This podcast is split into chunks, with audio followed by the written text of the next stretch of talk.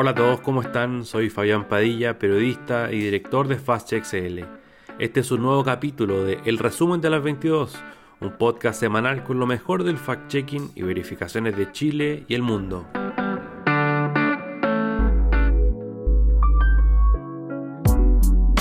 La primera verificación del día de hoy viene desde la ilustre municipalidad de Codegua, en la región de O'Higgins.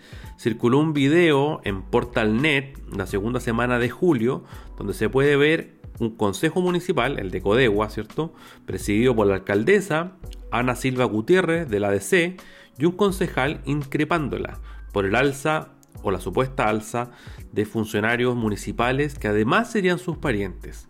La alcaldesa en el video se pone de pie y da abruptamente por terminada la reunión, sin aguantar ni responder las preguntas del concejal. La autoridad negó además una relación de parentesco con los funcionarios acusados de ganar más. FastXL conversó con este concejal para saber quiénes son estas personas acusadas de ganar mucho más y de ser parientes de la alcaldesa. Cruzamos información con el registro civil para saber si había un parentesco y comprobamos una relación de primos en cuarto grado de dos de los tres funcionarios con la, actual alcaldesa de Codegua. Esto es importante porque por ley no existe una inhabilidad para parientes hasta el tercer grado de consanguinidad. Ahí es donde se cumple eso, pero a la cuarto, cuarto grado no habría inhabilidad. Por lo tanto, este chequeo no tiene nada de ilegal. Los funcionarios de sexo masculino son los parientes en este caso. Iván Acevedo Silva y Mario Ibáñez Gutiérrez. Como se puede ver, ambos comparten los dos apellidos de la alcaldesa. La secretaria en este caso no tiene parentesco. Sobre sus aumentos de sueldo también hay que señalar que investigamos la plataforma de transparencia de la comuna de Codegua e identificamos que en los tres casos las alzas de sueldo fueron más de un 50% para los tres, debido también a cambios de posición, de cargo. Iván Acevedo Silva pasó de ganar 1.600.000 a 2 millones y medio.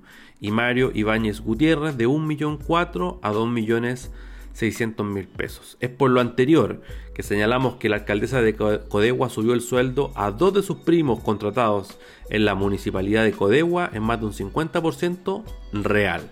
Puede visitar esta verificación en nuestro sitio web www.fastxl.cl.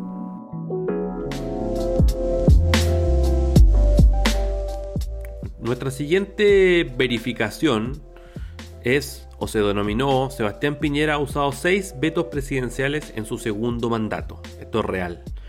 FastXL, mediante la revisión de prensa de la época y otras fuentes, confirmó que el presidente Piñera ha utilizado el veto presidencial seis veces en lo que lleva de mandato, de las cuales cinco veces han sido utilizados durante el contexto de esta pandemia este es un tema muy muy relevante porque el último veto que presentó el presidente fue para devolver al Congreso Nacional la ley aprobada que permitía postergar el pago de los servicios básicos, pero además abre la pregunta sobre cuál es el poder del Ejecutivo sobre los otros poderes del Estado. Como es de público conocimiento, si la ley de retiro del 10% de las AFP continuara un camino de aprobación, el presidente podría vetar la ley y devolverla al Congreso para una nueva discusión. Es por esto que FastXL además analizó todos los vetos que se han hecho desde el regreso de la democracia hasta el día de hoy. Si quieres conocer más de esta información, te invito a que busques en nuestras redes sociales arroba en Facebook, Twitter, Instagram, en YouTube, en la que tú tengas.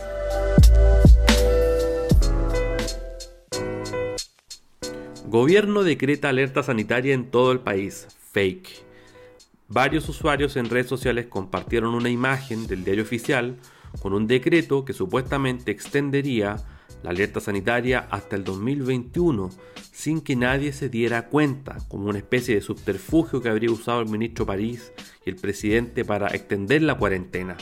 FastXL buscó en el diario oficial hasta dar con el decreto en cuestión, el que era real, sin embargo, notamos muchos detalles sospechosos en su lectura. El más evidente era que citaba mucho a la región de los lagos y no hablaba de una realidad nacional. Esto en términos prácticos nos hizo ver que el decreto extendía a su vez otro decreto, el número 12 del 7 de julio del 2019, Y ahí estuvo el problema. La gente, sin leer más allá del contenido expuesto y dejándose guiar por quien lo comenzó a difundir como una alerta, no precisó que el decreto del 7 de julio era una disposición sanitaria para Chiloé, en la región de los lagos. A principios del 2019, Chiloé colapsó con su vertedero en Ancud, que tenía una cierta vida útil, y esto hizo que el alcalde pidiera alerta sanitaria al Ministerio de Salud de la época. Esto fue a principios del 2019. Por eso no tiene ninguna relación con el COVID. La alerta sanitaria tenía una caducidad para el 30 de junio del 2020, la que había pedido en este caso el alcalde de la isla de Ancud. Y este decreto vino a renovar Sumado al problema actual del COVID, la extensión de esta alerta para el 2021 solo en Chiloé. Por eso esta información la consideramos fake o falsa. No tuvo nada que ver con la autoridad mediante un subterfugio que, que decretara una medida para todo el país sin que nosotros lo supiéramos.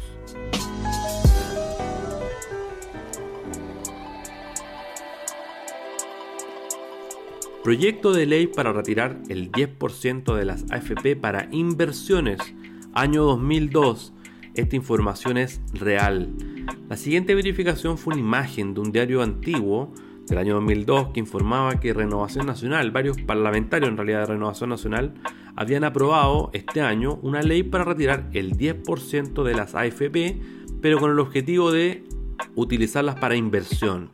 FastCheck CL investigó en las sesiones de la Cámara Baja del año 2002 y dio con el proyecto de ley. Por ende, esta información es real, este recorte diario era real.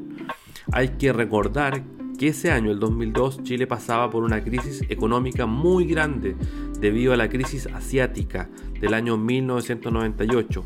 Esto devino en que parlamentarios de RN y la UDI propusieran retirar un 10% para combatir la crisis.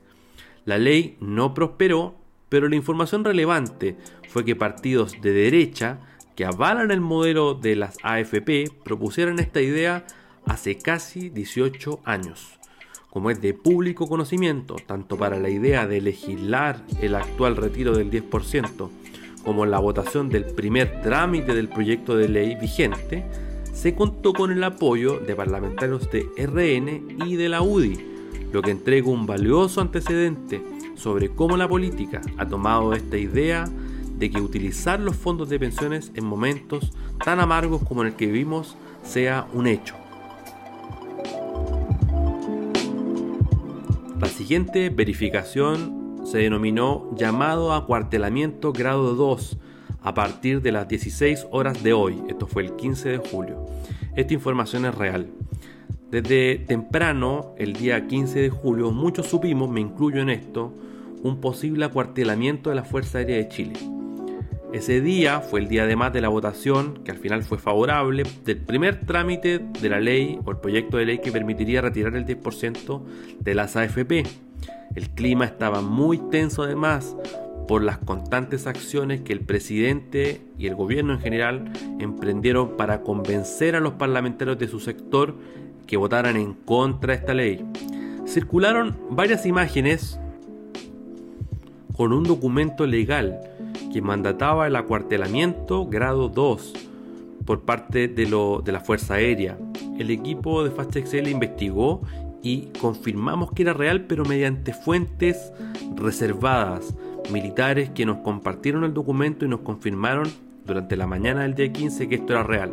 Sin embargo, decidimos no publicar hasta cuando tuviéramos o nos pusiéramos en contacto con la Fuerza Aérea de Chile. Así fue durante la tarde que nos pusimos en contacto con el Departamento de Comunicaciones de la FACH y verificamos que este documento era real. La Fuerza Aérea nos señaló que el acuartelamiento grado 2 solamente corre para solteros y era algo rutinario debido al fin de semana largo y otras funciones posibles de orden público. Puedes ver esta verificación completa en la web fastcheck.cl. Aquí concluye otro capítulo de El resumen de las 22 podcast. Este fue llevado a ti gracias a las y los donantes de FastCheck CL.